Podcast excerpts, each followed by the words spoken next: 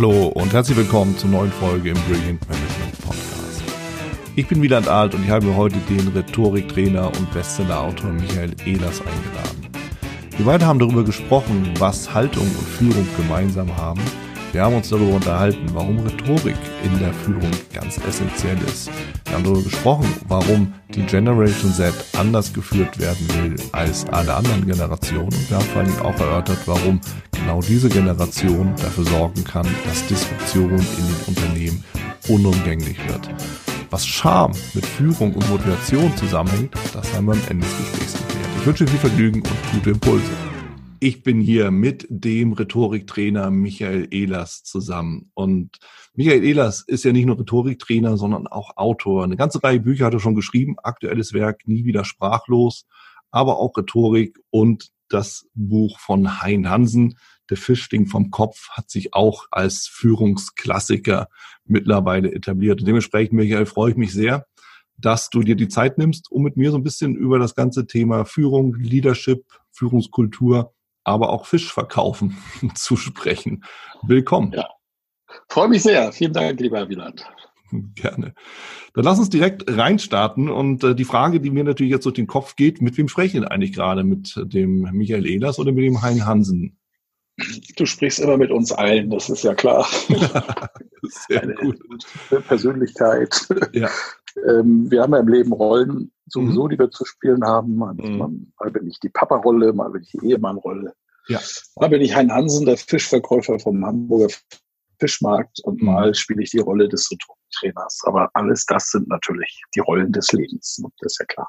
Ja. Du sprichst mit allen ich spreche mit allen und dementsprechend kommt dann die Antwort auch immer wieder von der Person oder die, der Persönlichkeit, die sich da dementsprechend auch angesprochen fühlt. Und ich denke, die eine Frage, die ich jetzt äh, hier so für mich vorbereitet habe, die geht an den Rhetoriktrainer Michael Ehlers. Was bedeutet Rhetorik für Führungskräfte? Was sagst du, was meinst du?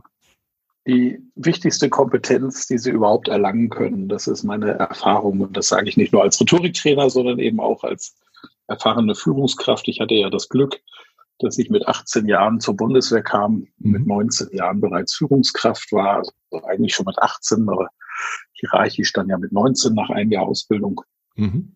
und recht früh mich damit auseinandersetzen musste, Menschen zu führen, die ja. zu 90 Prozent oder über 90 Prozent alle älter waren als ich. Und mhm habe sehr schnell gemerkt, dass Kommunikation der Schlüssel ist, um es dann am Ende doch zu packen und sich doch durchzusetzen. Mhm. Ja, worauf muss ich denn besonders Wert legen oder achten, wenn ich beispielsweise ganz frisch jetzt in die, in die Position komme, meine erste Führungsposition einnehme, vielleicht sogar aus dem Team komme? Da verändert sich ja schon das Miteinander ein bisschen. Ne? Ich bin auf einmal nicht mehr gleicher oder gleichen, ne? also mhm. gleich oder gleich, sondern auf einmal bin ich ja vorgesetzt. Verändert sich ja. Kommunikation und Rhetorik dabei? Ja, ich hätte mir gewünscht, natürlich damals, dass ich damals schon das Wissen hab, hätte, das ich heute habe. Äh, da hätte ich mir auch vieles leichter machen können. Ja.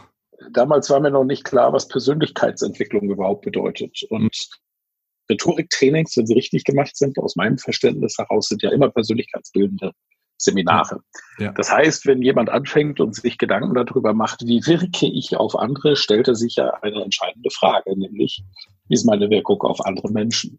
Und mhm. genau so muss ja Persönlichkeitsentwicklung auch anfangen. Für mich hat das meine Erkenntnis drei Stufen, drei Schritte, die ich nacheinander gehen muss. Ähm, und die sind ganz ähnlich der Ausbildung im Handwerk. Du wirst das vielleicht kennen, Wieland. Wenn man erstmal grundsätzlich etwas lernt, man ist Lehrling und lernt seine Werkzeuge kennen, mit denen mhm. man arbeitet, aber man lernt ja auch kennen, äh, wer bin ich denn überhaupt? Das heißt, wo liegen meine Fähigkeiten? Was kann ich? Was liegt ja. mir? Was kann ich besonders gut? Gleichzeitig auch hinzuschauen und ehrlich zu sich zu sein, sich Feedback geben zu lassen von wertschätzenden Menschen. Was kann ich nicht? Wovon mhm. soll ich lieber die Finger lassen? Wo werde ich nur mit ganz, ganz viel Aufwand und Mühe Erfolge haben. Also bei mir persönlich ist zum Beispiel das Thema Buchhaltung. Kann ich gar nicht, habe ich keinen Bock zu. Ich habe es gelernt bei der Bundeswehr, weil ich merkte, ich muss es irgendwann mal können. Aber ich sehe halt zu, dass ich so wenig mache, wie es nur irgendwie geht. Ähm, weil ich werde nie libidinöse Raserei bekommen, wenn es an das Thema Buchhaltung geht. Äh, sondern ich werde mich immer innerlich so ein bisschen dagegen sperren und wehren. Ja? Und mhm. eben zu sehen, was liegt mir, was liegt mir nicht. Also die entscheidende Frage ist in der Tat, wer bin ich? Und dieser Blick, das ist der Blick des Lehrlings. Und wenn du fertig bist und hast deine Lehrlingsausbildung gemacht, du hast die mhm. wesentlichen Erkenntnisse über deine Stärken und deine Schwächen, über die Werkzeuge, die du anwendest, da sind hoffentlich ganz viele kommunikative, also rhetorische Werkzeuge dabei. Was macht man mit den Gesellen? Den hat man früher auf die Reise geschickt. Das heißt, mhm. jetzt guckst du dich um, wie machen es andere, orientierst dich, suchst dir Vorbilder, suchst ja. aber auch, wenn du klug bist, ganz konsequent nach denen, die es anders machen, die du nicht gut findest, um festzustellen, komisch, liegt mir zwar nicht, aber die kriegen es auch hin. Ja. Und wenn du diesen Benchmarking-Prozess abgeschlossen hast, diese Gesellenreise, dann gehst du den dritten Schritt, das ist der Weg des Meisters. Und hier gibt es einen dritten Blickwinkel, nämlich schau über dich. Jetzt mhm. gehst du von oben und schaust auf dieses Thema. Und als Führungskraft, wenn du in diese Rolle kommst, bist du hoffentlich schon den Weg des Lehrlings und des Gesellen gegangen, um dann einfach den Blick in den Himmel zu wagen, von oben aufs Ganze zu gucken, die Systeme zu beobachten. Mhm. Zu den Systemen gehören ja auch ganz elementar deine Mitarbeitenden, hier wiederum zu sehen, dass jeder Einzelne über eine eigene Persönlichkeit, über ein eigenes Stärken-Schwächen-Profil verfügt. Und wenn du den Weg des Lehrling ausgiebig gegangen bist, dann wird es dir leicht fallen, bei diesen Menschen auch deren Stärken und Schwächen zu akzeptieren und sie individuell zu führen. Mhm. Und individuell führen ist eben eine der wesentlichsten und wichtigsten rhetorischen Kompetenzen. Das heißt, ich gehe nicht hin oder ich fange mal an mit einem klassischen Denkfehler. Es gibt ja im Augenblick diese, diese Bücher, die alle in den Bestsellerlisten sind. Rolf Dobelli, Die Kunst des klugen Denkens, Die Kunst des klugen Handelns, mhm. Hans Rosling, Factfulness, zu Recht großartige Bücher, Grundlage natürlich immer Daniel Kahnemann, Schnelles Denken, ähm, Langsames Denken. Und in diesen Büchern wird einer der elementarsten Denkfehler, den wir Menschen zu oft verfallen, sehr viel Raum eingeräumt. Und dieser Denkfehler, den wir in uns tragen, ist lineares Denken. Okay. Eine Führungskraft entwickelt ein Gespräch für einen Mitarbeitenden. Hier bereitet er sich individuell vor, hat auch einen Mitarbeitenden im Blick bei der Vorbereitung. Dann führt er dieses Gespräch und das Gespräch war erfolgreich. Er hat alle seine Ziele, die er mit diesem Gespräch machen wollte, erreicht. Mhm. Lineares Denken heißt, ich nehme jetzt dieses System, das gerade eben funktioniert hat, und wende es bei dem nächsten Mitarbeiter auch an. Als mhm. zweites suche ich mir ganz individuell, also ganz ähm, aus dem Gefühl heraus, suche ich mir automatisch jemanden heraus, der dem ersten sehr ähnlich ist, auch vom Typen her. Das heißt, ich bin wieder erfolgreich. Gerade eben hat sich also bestätigt, ich habe mir selbst bestätigt, dass dieser Gesprächsleitfaden, den ich entwickelt habe, ein guter Gesprächsleitfaden ist. Ja. Dann gehe ich zu dem dritten Mitarbeiter und scheitere kläglich. Und jetzt passiert Folgendes, weil ich ja mir diesen, dieses System entwickelt habe, es erfolgreich war, es beim nächsten Mitarbeitenden angewendet habe und es wieder erfolgreich war, es beim dritten jetzt nicht funktioniert, suchen die meisten den Fehler nicht bei sich, mhm. sondern ganz automatisch bei ihrem Angestellten. Und der ist dann auf einmal ein Idiot, der ist zu blöd, der kapiert es nicht, der taucht nichts oder was weiß ich, was da für ein Blödsinn bei rauskommt. Ja. Dabei liegt das Problem natürlich bei der Führungskraft, weil er sich nicht die Mühe gemacht hat, individuell zu betrachten, mit wem habe ich es da zu tun. Mhm. Und deshalb ist die Grundlage der Rhetorik aus meiner Sicht eben die Entwicklung seiner Persönlichkeit und diese drei Schritte, schau in dich, schau um dich, schau über dich, ja. die musst du gehen. Und was jeder guter Meister weiß, ist, dass er immer Lehrling bleibt. Das heißt, er wird auch immer wieder zurückgehen und vorne anfangen müssen als Lehrling. Ich weiß, mhm. dass ich nichts weiß. Ne? Das ist ja diesen wunderbaren Satz von Sokrates dann manifestiert wird. Wunderbar. Ja, äh, du hast völlig recht und ich bin auch ähm, immer wieder begeistert, ähm, wie, wie du die Punkte auf, äh, die, die Dinge auf den Punkt bringst, lieber, lieber Michael. Du hast es auch hier in deinem Buch wunderbar zusammengefasst. Der Fisch stinkt vom Kopf, ja, weil am Ende, es ist natürlich genau das, was du sagst. Wir gehen immer von, von den Fehlern der anderen aus, dabei liegen die Fehler im Regelfall immer bei uns selbst. So. Und äh, jetzt, wenn wir das auf eine Organisation übertragen, und ich kenne natürlich auch solche Gespräche, wenn ich Projektanbahnungen habe, wenn ich über Trainings spreche, dann äh, kommen dann die Aufträge, ja, verändern Sie doch die Leute mal bitte so, dass sie zu mir passen. Das funktioniert ja. logischerweise nicht wirklich. Und ich finde dieses Bild mit Lehrling, Geselle, Meister ganz wunderbar. Äh, dieses, ne, schau in dich, um dich und über dich. Mhm. Ähm, das das, das, das macht es einfach deutlich. Wir müssen den Blick, und das höre ich daraus, von uns selber oder, oder in uns selber erstmal richten und gucken, was mache ich ja. da eigentlich? wer bin ich und was, was fabriziere ich im Endeffekt da? Sender und Empfänger, so typisches Rhetorik- oder Kommunikationsthema. Ja, oftmals heißt es, ne, du hast mich falsch verstanden, aber das ist nur ja. die halbe Miete. Hast du eher falsch ausgedrückt. Ja, weil ich nicht angepasst bin. Ne? Und dieser Blick in sich, also ne, der gute Meister weiß, dass er immer ein Lehrling bleibt. Ja. Und äh, bei jedem Fehler eben auch nach den eigenen Schwächen zu suchen, eigenen Fehltritten zu suchen, diese zu analysieren. Mhm. Das macht dich natürlich, wenn du das häufig machst, irgendwann wirklich stark, weil du ja. einfach weißt, wer du bist.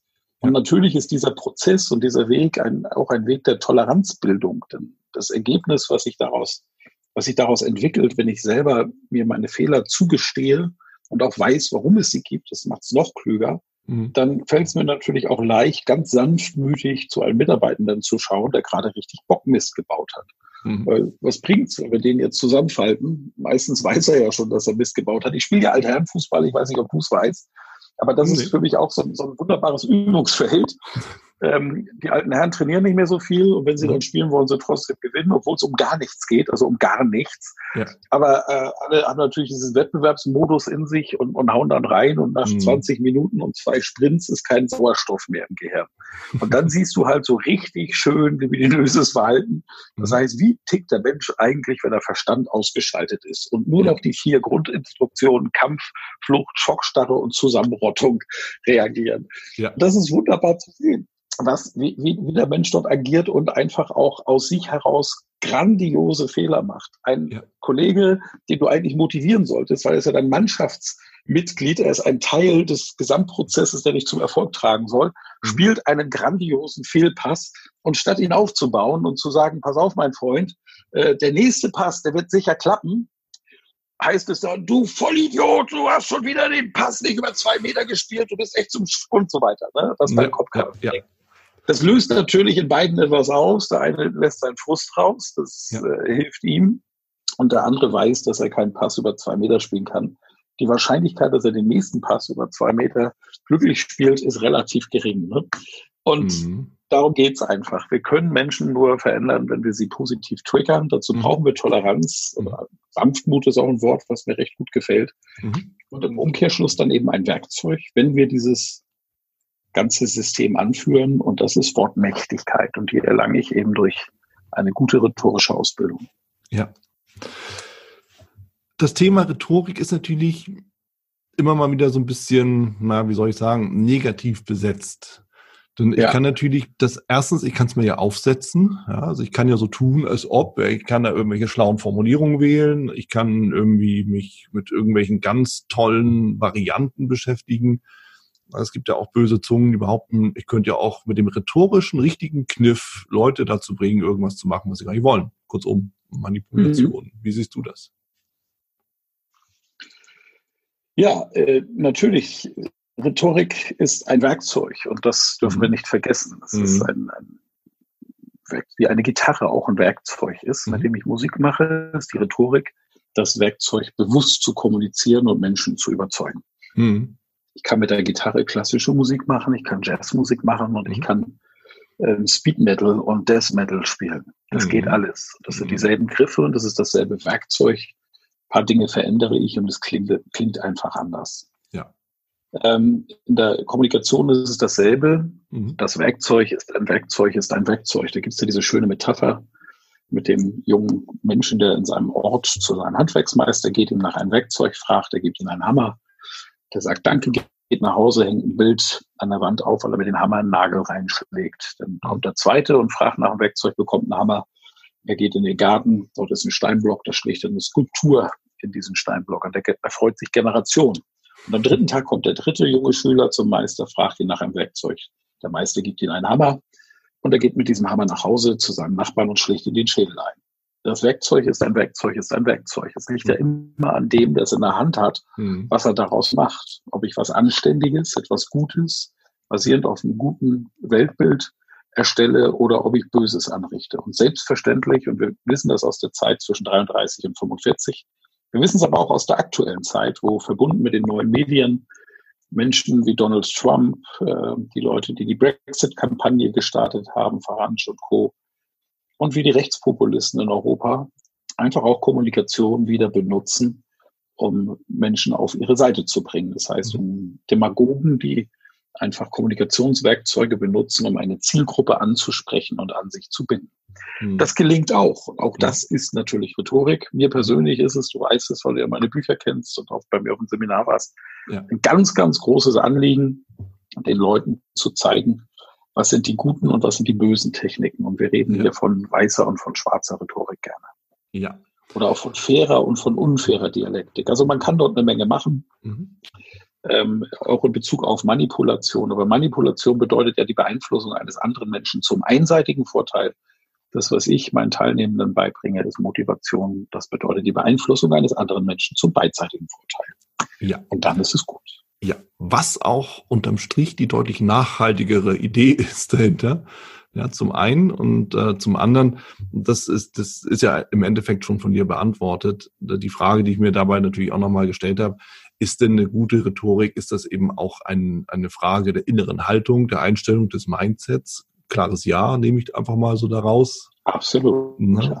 Und die Frage ist allein deshalb auch wichtig, weil es natürlich gerade, wenn es um Führung geht, immer wieder mal eben so Leute gibt, die sagen, naja, wie gesagt, eigentlich ist mir ja wurscht, wie es euch geht, aber ich mache jetzt immer irgendwie den Netten und äh, dann klappt das alles schon. Und damit kommen die auch eine Zeit lang durch bis es zu dem Moment kommt, wo es irgendwie unrund läuft, ja, wo die unter Druck stehen und dann auf einmal ihr wahres Ich zeigen. Und dann höre ich so raus, auch weil ich interpretiere jetzt einmal so ein bisschen rein von dem, was du eben gesagt hast. Das wäre so der Vergleich, wenn zum Beispiel in der Politik jemand unter Druck kommt und auf einmal sein wahres Gesicht zeigt. Mhm. Über die sozialen Medien kurz mal rausgehauen und danach wieder gelöscht. Ja, ja, äh, lass uns über Haltung sprechen. Das gefällt mir sehr gut. Mhm. Ähm, und das ist auch in der heutigen Zeit ein Thema, das wir, denke ich, gerade auch als Berater und als Trainer wieder präsenter machen müssen. Ja. Denn wir wissen ja, dass ganz viele Führungskräfte auch im Augenblick nicht richtig handlungssicher sind im Umgang, gerade mit Themen wie, wie Populismus und Demagogie. Und das liegt eben auch daran, dass wir natürlich, ich bin Jahrgang 72, damit Generation Golf, wir sind so die erste warm gebettete Generation. Das mhm. Ganze wurde dann immer spitzer, mündet jetzt in der Generation Z. Sehr vermögende Haushalte, überdurchschnittlich vermögend, ähm, gepamperte Kinder. Äh, klingt negativ, aber ich weiß ganz viel Positives in Generation Y und Z zu finden, weil wir die größten Freigeister erzogen haben, die dieses Land hier hervorgebracht hat. Mhm. Selbstbewusste junge Menschen, die eigene Entscheidungen treffen. Mhm. Und das ist etwas wirklich Großartiges und Tolles. Aber natürlich fehlt ihnen auch etwas. Während unsere Generation sich noch mit Themen wie Vergangenheit, Scham intensiv beschäftigen musste und deswegen auch oft eine, eine Gesinnungslehre durchlaufen ist, mhm. auf, auf frei, also nicht politisch gewollt, sondern auf freien Werten. Und freien Möglichkeiten gegründet, musste sich die Generation Y und Z diesen, diesen Lauf nicht äh, durchlaufen oder diesen Weg nicht gehen. Mhm. Und das führt dazu, dass für uns Themen wie Freiheit, Gleichheit, Geschwisterlichkeit, große alte humanistische Werte einfach eine Bedeutung haben, weil wir uns den Raum geschenkt haben, uns regelmäßig damit zu beschäftigen, was mhm. bedeutet das auch in der Konsequenz. Mhm.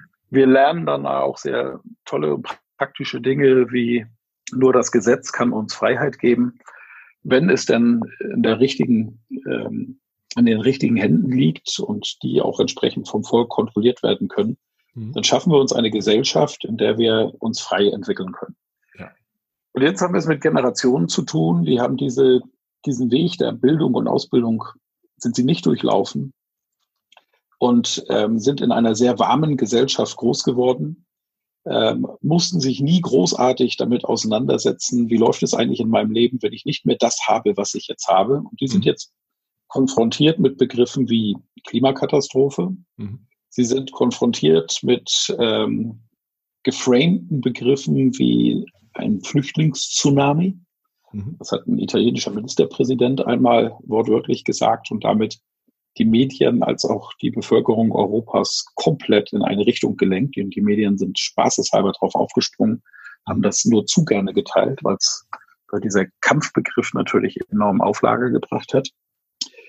Haben völlig unterschätzt, welche Ängste das bei den Menschen auslöst. Mhm. Kinder von Generationen kluger Menschen, die aus ein Land aus dem Nichts 45 aufgebaut haben und zu enormen Reichtum gebracht haben durch eigene intellektuelle und handwerkliche Leistung.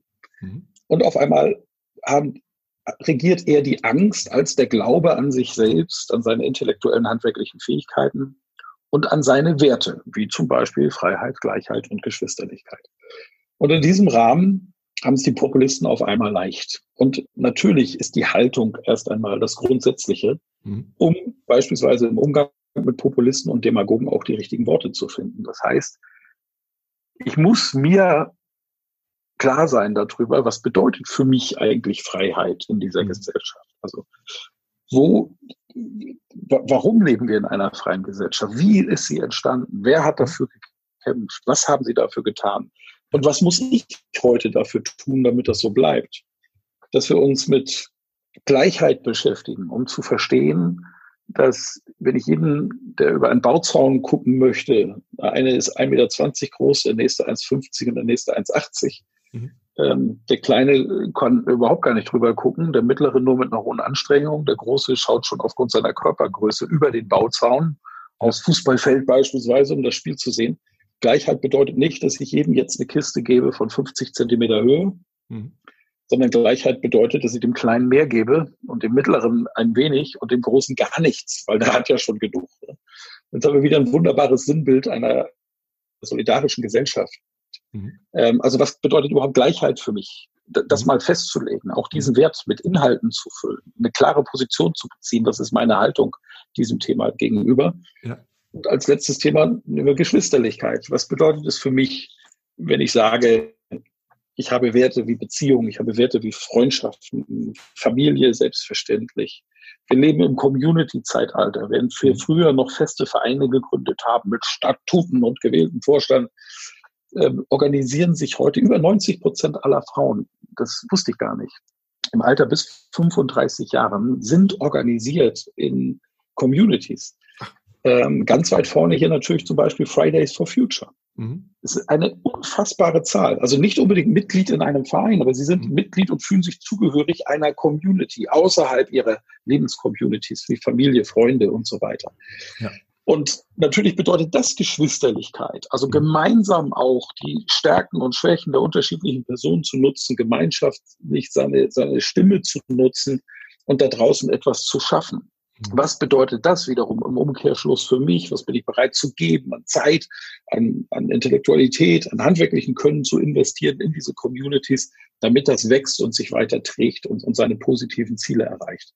Hm. Alles das ist wichtig. Und so klarer ich mir über meine Haltung bin, so klarer ich für mich definieren kann, was bedeutet jeder einzelne Wert für mich, desto leichter fällt es mir natürlich auch, in schwierigen Situationen die richtigen Worte zu finden und wortmächtig zu reagieren. Also ja. für mich das wichtigste Thema und ich ist das Thema in jedem meiner Rhetoriktrainings. Alles beginnt mit der Haltung, dann aus der Haltung heraus entstehen die richtigen Worte. Ja, ja. Also es, es gibt ja auch immer wieder mal so ähm, Geschichten, die dahin gehen. Also mir, mir, kommt so spontan, ich weiß gar nicht mehr, wer es geschrieben hat, aber war von, von Fallersleben. Die Sonne bringt es an den Tag. Ich weiß nicht, ob du diese Geschichte kennst. Mhm. Ja, das, äh, wo, wo eben einfach durch Zufall oder durch ähm, den Moment, wo die Maske fällt, einfach die Wahrheit ausgesprochen wird, einfach dessen, weil sich jemand dann doch eben von seiner Haltung her, von seinem inneren, von seinem inneren Wesen, von seinem Mindset, Einstellung, wie auch immer wir das ja. nennen wollen, ähm, so sicher war, in dem, dass er nie wieder irgendwie äh, damit konfrontiert werden würde, dass er dann darüber auch letztendlich gestolpert ist.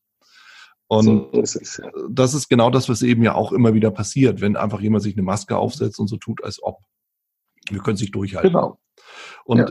ich will diesen, das Thema mit dem, der Community nochmal aufnehmen, weil das, was du jetzt gerade schilderst, ist, es geht eher weg vom Verein hin zu, ja, eigentlich losen oder auch nicht lose, das ist ja nicht wirklich spür- und greifbar, äh, Zusammenschlüssen von gleichgesinnten Menschen die jetzt aber nicht irgendwie zentral organisiert sind, sondern mehr oder weniger selbst organisiert sind.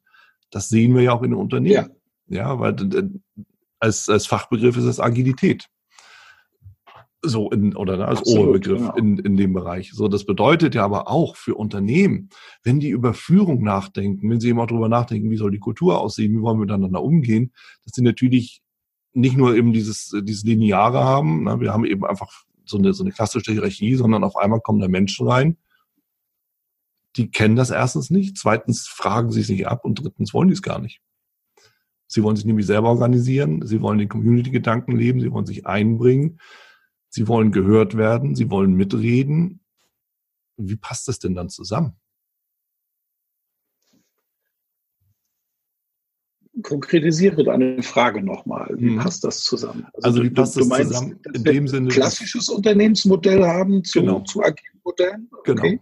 Genau. genau. Wie kann man das zusammenbringen? Ja das, das, ja, das ist ja eine fließende Entwicklung. Ja. Ähm, ich habe in meinem, meinem Rhetorikbuch ja auch drüber geschrieben, also warum sind die Dinge gerade so, wie sie sind, wo, mhm. wo wir vieles gerade im Bereich der Führung als nicht gut ähm, betiteln können, und zwar einfach wissenschaftlich betrachtet, beispielsweise, wie steht es um die Motivation von Angestellten, da gibt es diese berühmte Gallup-Studie, die mhm. sich seit Jahren nicht positiv verändert, auch obwohl ja, das an Kommunikationstrainern da draußen agieren und unterwegs ja. sind. Und das ist doch mal eine hochspannende Frage.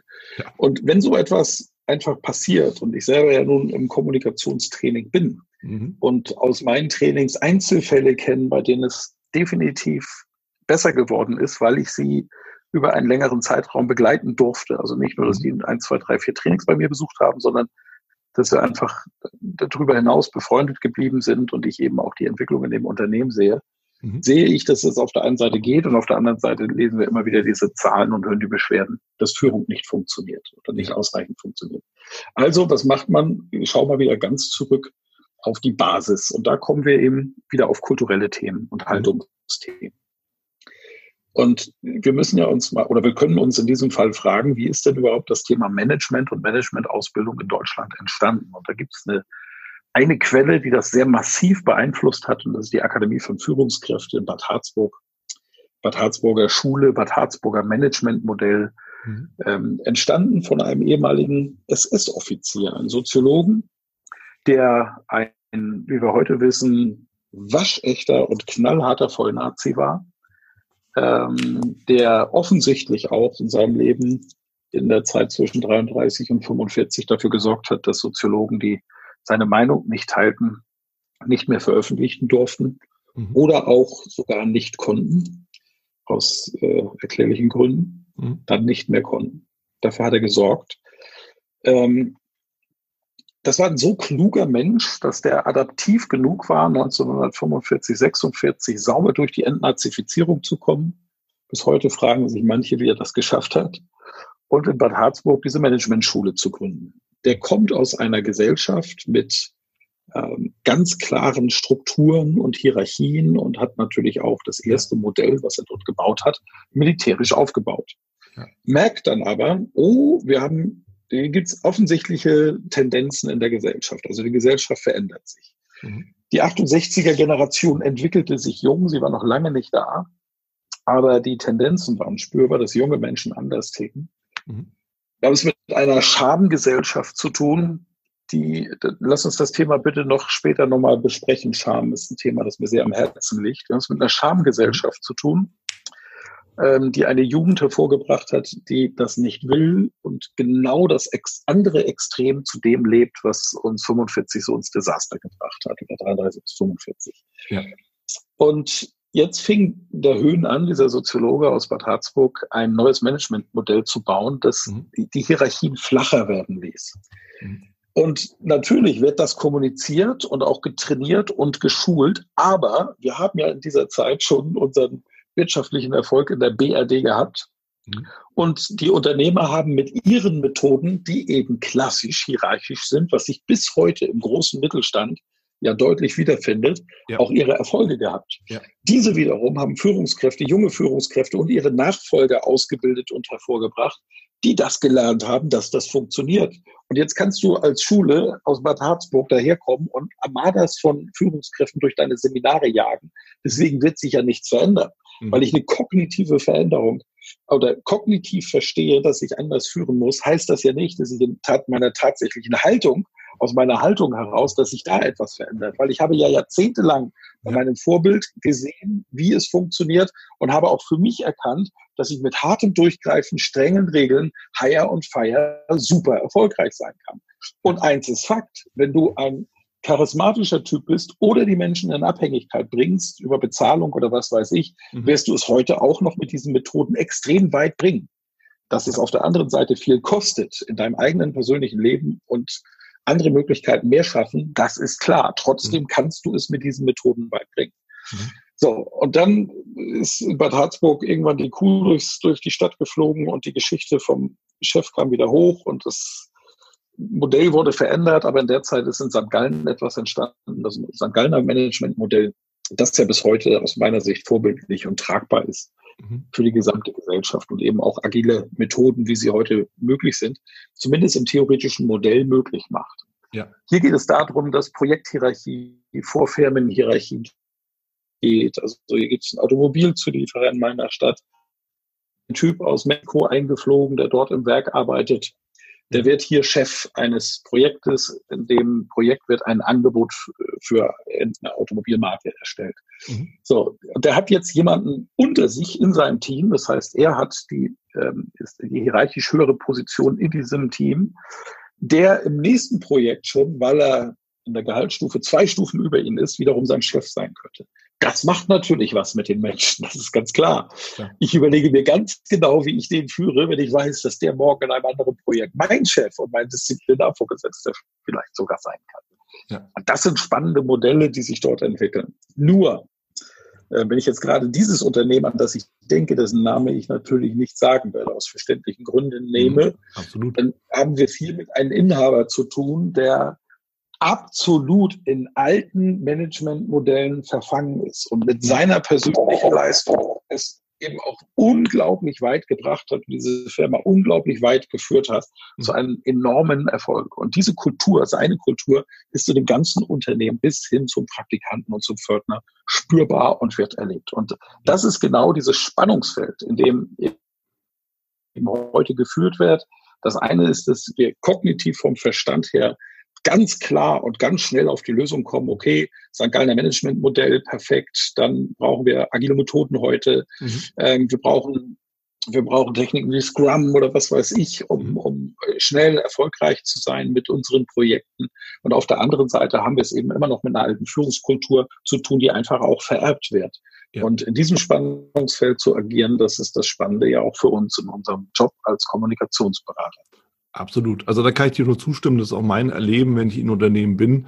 Es wird eben oft genug tatsächlich noch von oben herab geführt und äh, die Frage an die Mitarbeiter, welche Idee die so haben, sorgt oftmals für Befremden, ja, weil, weil die es gar nicht gewohnt sind, weil sie es nicht gewohnt sind, gehört zu werden, weil sie nicht gewohnt sind, gefragt zu werden, weil sie nicht gewohnt sind, sich Gedanken zu machen, weil am Ende, lieber Chef, dafür sind Sie ja zuständig. So, und jetzt kommt dann eben eine mhm. Generation in die Unternehmen, die komplett anders denkt und die eben dann sich einbringen will, aber nie gefragt und nie gehört wird. Die Frage ist natürlich, lieber ja. Michael, wie überlebensfähig ist ein Unternehmen im internationalen Wettbewerb, das dann so dementsprechend diesen ja, Clash of Cultures hat? Ja, das ist eine Frage, in was für ein auch äh, Wettbewerbsumfeld sind die, wenn die anderen Firmen auch so ticken, dann ist es ja wurscht.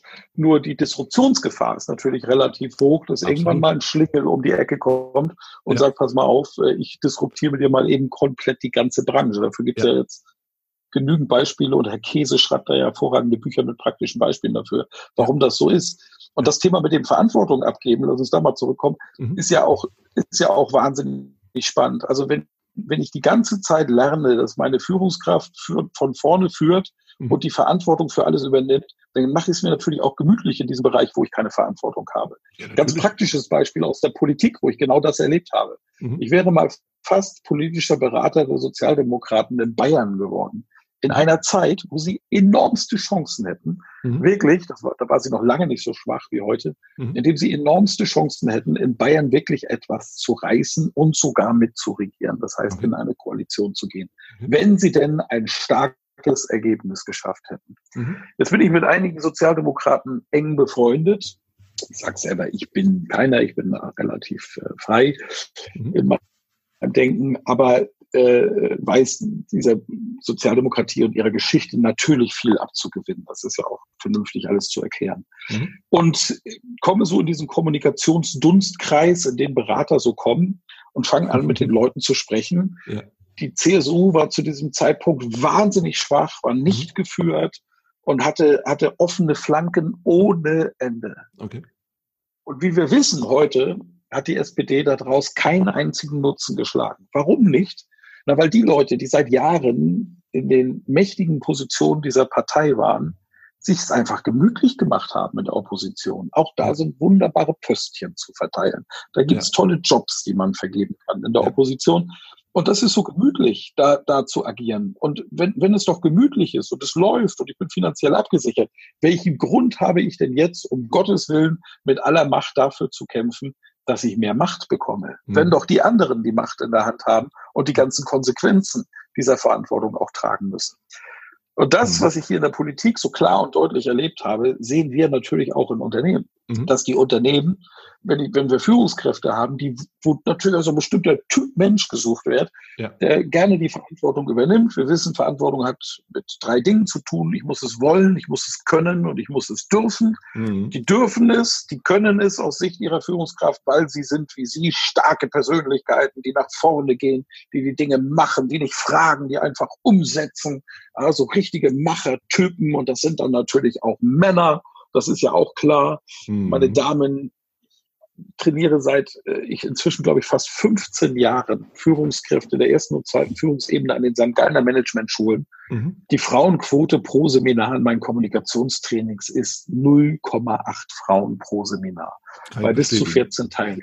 Ja. Das ist fürchterlich. Und da ja. ändert sich nichts dran, weil eben diese alte Kultur lebt und erst einmal durchbrochen werden muss. Und dazu brauchen wir eben Communities in den Unternehmen, die einfach auch zeigen, dass es andere geht. Die disruptiven Branchen, die leben es uns vor. Kann nochmal die Bücher von Käse empfehlen. Christoph Käse heißt er, glaube ich. Mhm. Ähm, Disrupt Me ist eines meiner Lieblingsbücher, das ich in diesem Jahr gelesen habe, äh, wo er wunderbar Unternehmensführer, die disruptive Branchen aufgebaut haben, wie zum Beispiel die Flixbus-Jungs dort ähm, interviewt hat festgestellt hat, dass fast alle, die so etwas schaffen, in ihrem Lebenslauf irgendwo einen ganz, ganz großen Mangel haben, daraus Energie gezogen haben und dann eben die Kraft und den Mut bewiesen haben, ganze Branchen zu disruptieren. So. Solche Kraft, solche Mut zu entwickeln in einem festen System wie Marken wie, äh, nennen wir mal Namen wie BMW, die ja aus meiner Sicht gerade ähm, nicht unbedingt alles richtig machen, indem sie den Produktionschef zum Vorstandschef machen und jemanden, der in Stückzahl und in PS denkt und in Verbrennungsmotoren denkt, mhm. äh, jetzt zum neuen Vorsitzenden, äh, zum neuen Vorstandsvorsitzenden gemacht haben, weiß ich nicht, ob das jetzt so ein super kluges Zeichen ist. Und ich weiß auch nicht, ob sie genügend digitale Kompetenz entwickeln, um in Zukunft agieren zu können. Tolle Verbrennungsmotoren bauen sie, ich liebe diese Autos, gibt's nichts. Ja. Aber ob, ob das für die Zukunft relevant ist, das weiß ich nicht. Und da liegt eben die Diskrepanz zwischen diesem schweren Schiff, stabiles. System über Jahrzehnte erfolgreich mhm. und jungen disruptiven Technologien. Und das ist ein kulturelles Thema. Und da braucht es wirklich viel Kraft, viel Kommunikationstechniken und Durchhaltevermögen der Leute, wenn sie diese festen und starren Systeme nach vorne bringen wollen. Ja, ich spüre dein Engagement, was mich zu der Frage bringt, diese Figur Hein Hansen. Als wir uns mal ja. damals persönlich kennengelernt hatten, hat es mir ja gesagt, naja, da kann ich schon mal irgendwie nochmal anders daran gehen, wenn ich da auf den Vorträgen bin. Wenn, wenn, wenn ich dann mit Hein Hansen dann durch die Reihen gehe, dann kann ich auch schon mal jemand gegen das Bein treten und der freut sich auch noch darüber. Kann das sein? Oder? Genau. Äh, ich höre so daraus, dein Engagement mit dieser Figur, dass du da nochmal eine Schippe rauflegst, um eben wirklich die Botschaft rüberzubringen? Ja, das ist so. Also äh, dem Ganzen liegt wieder ein rhetorischer Grundsatz ähm, zugrunde. Mhm. Das ist, dem Clown hört man lieber zu als dem Propheten. Ja. Und Hein Hansen ist ein Clown, ja, der ja. Fischverkäufer vom Hamburger Fischmarkt erzählt in Vorträgen dann vor Tausenden von Leuten den, den Führungskräften im Saal, wie Führung geht. Das ist jetzt ja schon mal affig in sich. Mhm. Ja, so ein Fischverkäufer hat ein, zwei Helferlein, die ihm am Sonntag da mal ein bisschen zur Hand gehen und den Fisch drapieren. Aber ja. äh, diese Figur kommt ja unglaublich gut an. Also bis heute, ich habe sie zwischendrin ja schon mal versucht zu ermorden. Aber sie kam zurück, äh, weil, ja, ja, ja, das ist, äh, ich, ich, tatsächlich gibt es mich ja nun auch nur einmal. Ne? Ja. Und ich muss ja auch immer schauen, und wenn ich meine Bücher schreibe, hat das natürlich auch immer etwas mit Ausrichtung zu tun und, und meiner Leidenschaft zu folgen, das will ich tun. Mhm. Und Rhetoriktrainer bin ich ja wirklich mit Leib und Seele, aber ich bin auch Vortragender, natürlich mit Leib und Seele. Das ist ja die ja. wichtigste rhetorische Kompetenz. Und ähm, hier ist es so, dass, dass Hein Hansen mal als Geistesblitz um die Ecke kam äh, und, und ich das ein bisschen ausprobiert habe, am Anfang nur zum Start von Vorträgen, bis ich ihn dann den ganzen Vortrag habe auf der Bühne stehen lassen. Mhm. Und der Clown, der darf halt alles machen. Und ich darf, ich bin da an so einem Sparkassenvorstand im Osten vorbeigegangen, als ich meine Einstiegsnummer gemacht habe. Da werfe ich so mit Gummibärchen rum und habe gesagt, mach mal Platz da, du alte Kackpratze. Der ganze Saal hat sich kaputt gelacht, der Vorstandsvorsitzende auch. Und äh, Damals übrigens hieß, hieß, die Figur noch nicht Fan Hansen. Da war ich schon als Fischverkäufer unterwegs, aber noch unter meinem Realnamen. Ach, okay. Und auf dem Nachhauseweg habe ich mit meiner Mitarbeiterin drüber gesprochen. Der nächste Termin waren Führungskräfte, er war ein Rhetoriktraining in der Managementschule St. Gallen. Ja. Und ich habe gesagt, Mensch, wenn jetzt dieser Sparkassenvorstand, was passieren könnte theoretisch, mhm. übermorgen in meinem Seminar dort sitzt, wo ich mit Anzug und Manschettenknöpfe und Krawatte, damals war das auch noch vorgeschrieben dort, mhm. ähm, vor der Gruppe stehe, Mhm. Und vor zwei Tagen habe ich zu dem gesagt, man war Platz da, du alte Kackbratze. Das geht irgendwie ja auch nicht. Also da habe ich auch ein Markenproblem. Ne? Ja. Und so ist das entstanden, dass wir gesagt haben, jetzt muss das Ding einen Kunstnamen kriegen. Ja. Also aus der Not heraus auch. Und dann ist die Figur einfach durch die Decke gegangen, weil ich ab da auf der Bühne wirklich gemerkt habe, ich kann alles machen. Das bin ja nicht ich, das ist ja diese Figur. Ja, und deswegen kann ich gnadenlos übertreiben, gnadenlos untertreiben. Das schafft den Witz, sind ja beides Humormethoden ja. Über- und Untertreibung. Das schafft den Witz, deswegen lachen die Leute und ich kann Wissenschaft eben so rüberbringen, dass die Leute einfach Spaß haben. Und Heine ist halt auch ein sympathischer Typ. Ne? Ich kann so wunderbar zuhören. Wie das versteht jeder diesen. Schnacht, das macht man, aber das weiß wie wie lange. Ja, absolut, so. absolut. Ich meine, das Thema mhm. der, der Fischer oder der Fischverkäufer ist ja gab es ja schon mal, ne? Pike Place, äh, diese, dieser Fischmarkt, ähm, ich glaube, es war Pike Place. Mhm wo ja viel auch über Motivation gesprochen wurde. Schaut dir mal an, wie motiviert die da halt irgendwie den, den Fisch hin und her verkaufen und wie begeistert die sind, ohne dass das jemand jemanden äh, ohne dass das jemand vorgeben muss. Und das ist natürlich auch so ein Thema ähm, Motivation, Rhetorik, der Clown, die wahre Figur. Ähm, ja, du kannst natürlich als Clown den Menschen den Spiegel vorhalten. Und das ist auch richtig so. Das war ja schon bei Hofe so und das hat sich auch bislang nicht verändert. Und das ist, ist dementsprechend ja halt auch dann die Möglichkeit, die du damit nutzt. Wenn es aber um Motivation geht, dann ist ja letzten Endes weniger der Clown gefragt, sondern dann geht es ja wiederum um echte Authentizität. Oder wie siehst du das? Ja, jetzt, jetzt, müssen wir mehrere Dinge tun. Zum einen den Begriff Authentizität definieren. Mhm. Äh, ein Begriff, der oft benutzt wird, sehr selten leider definiert wird. Und äh, da kann ich eigentlich in meinen Eingang zurückkommen, als du mhm. gefragt hast, mit wem sprichst du gerade, mit Hein oder mit Michael? Und ich habe gesagt, da gibt's noch viel mehr. Es mhm. kommt ja immer darauf an, welchen Hut ich aufhabe. Ja.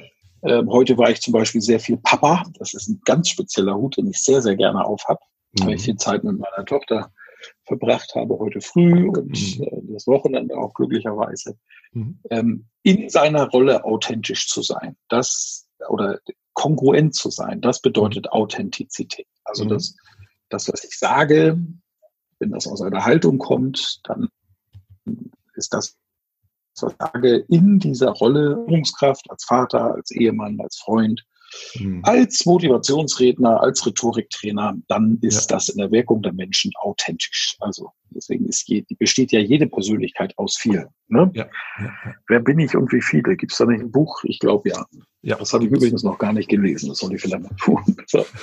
Also das ist erstmal als wichtigstes Authentizität. Mhm. Ähm, geht das, dass ein Fischverkäufer das weil ich ja nichts anderes mache wie der Clown in dem Vortrag. Ein, mhm. ein Vortrag kann ja nur einen Impuls geben und ist ja eben kein Training.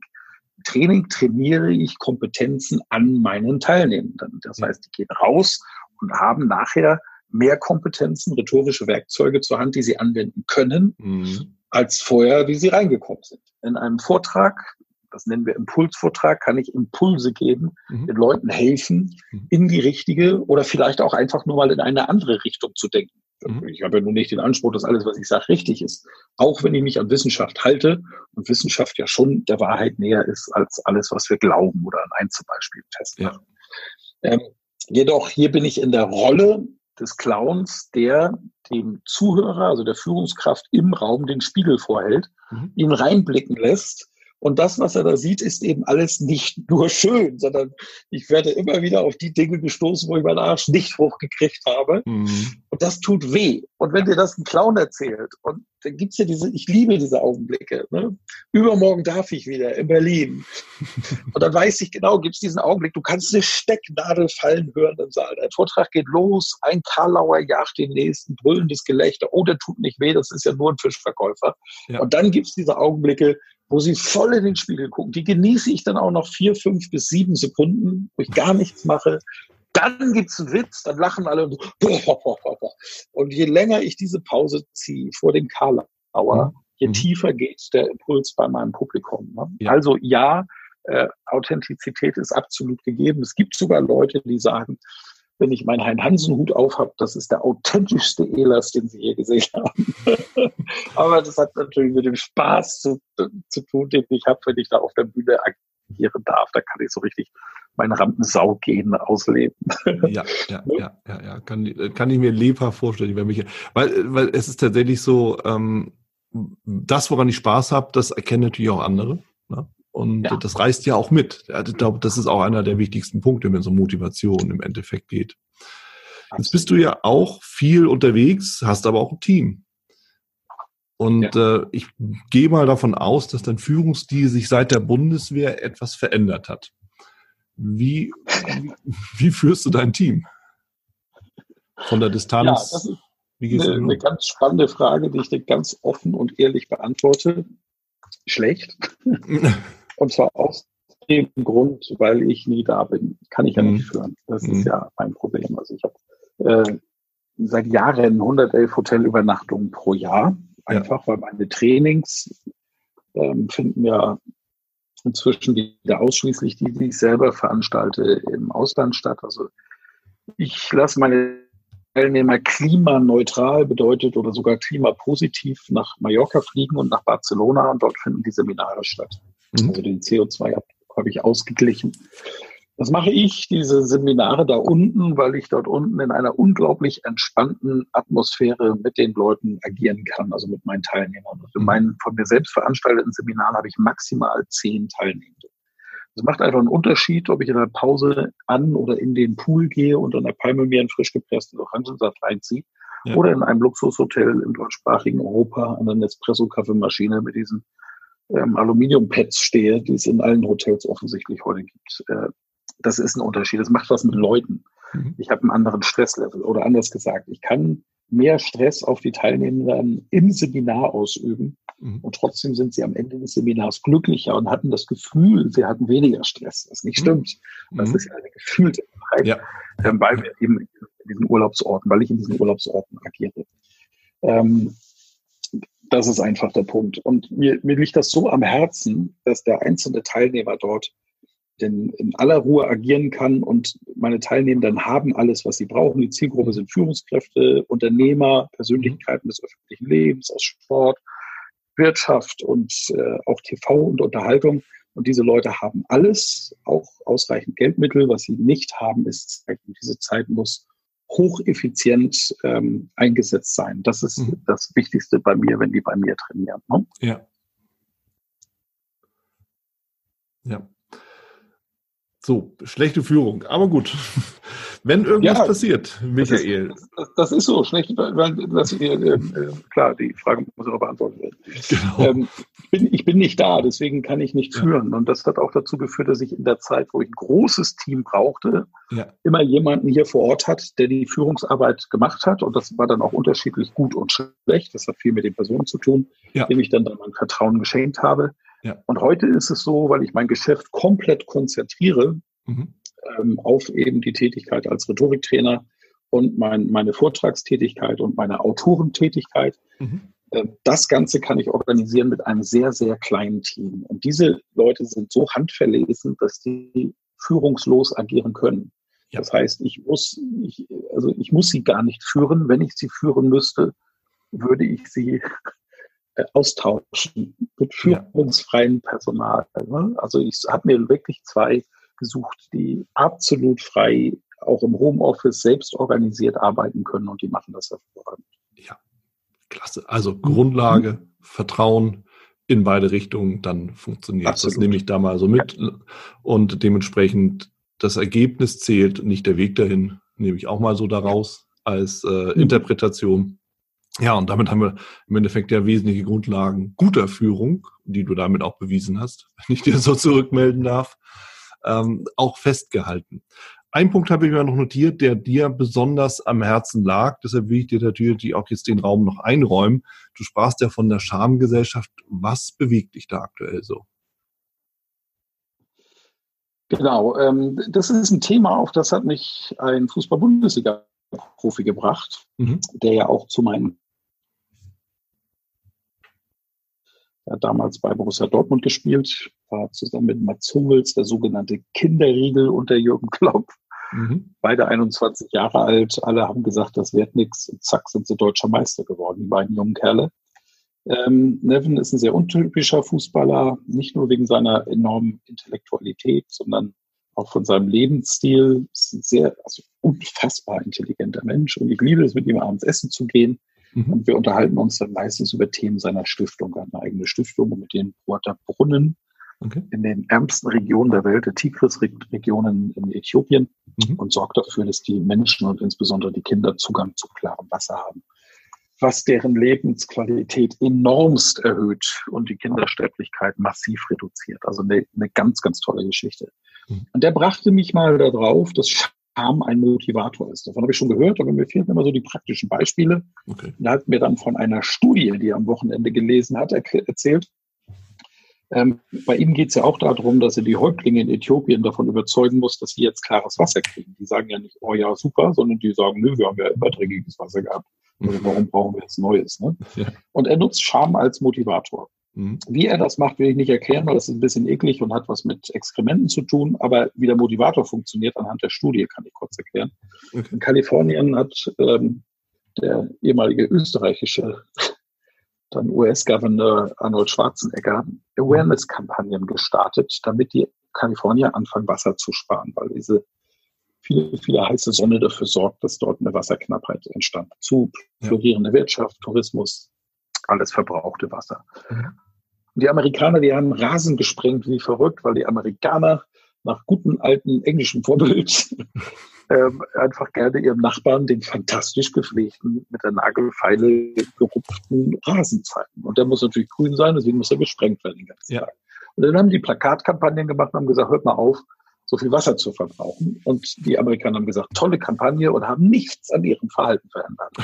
Dann kam die Universität von Kalifornien und hat gesagt, Moment, so funktioniert das nicht. Du musst die Leute schon an einem Grundmotiv packen. Mhm. Und wer die Amerikaner kennt, also ich möchte wetten, dass es in Deutschland nicht so funktioniert, wie es dort funktioniert hat, aber wer die Amerikaner kennt, weiß, dass die sehr, sehr wettbewerbsorientiert sind. Es geht schon in der Schule los, mhm. Pfadfinder und immer Wettbewerb, Wettbewerb. Und immer geht es ums Gewinnen und so. Das heißt, es ist für die ein Wahnsinns-Trigger, der sie zu, der, der ihr Verhalten auch bestimmt. Mhm. Und dann haben die eine neue Awareness-Kampagne gemacht mit Charme als Motivator.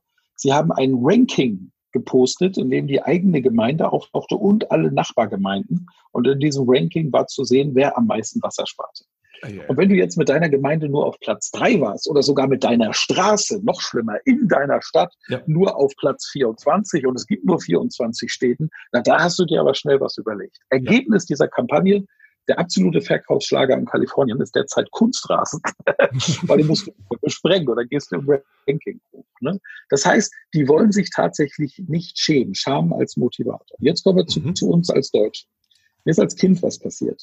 Okay. Ich bin mit meinem älteren Bruder auf dem Dachboden unseres alten Bauernhofs und da war eine verschlossene Kiste, die war versteckt. Mhm. Und mein Bruder und ich, wir waren so in dem Alter, wo man sich gerne mal Höhlen gebaut hat. Wir waren dabei, eine Höhle zu bauen, da war die Kiste auch irgendwie im Weg.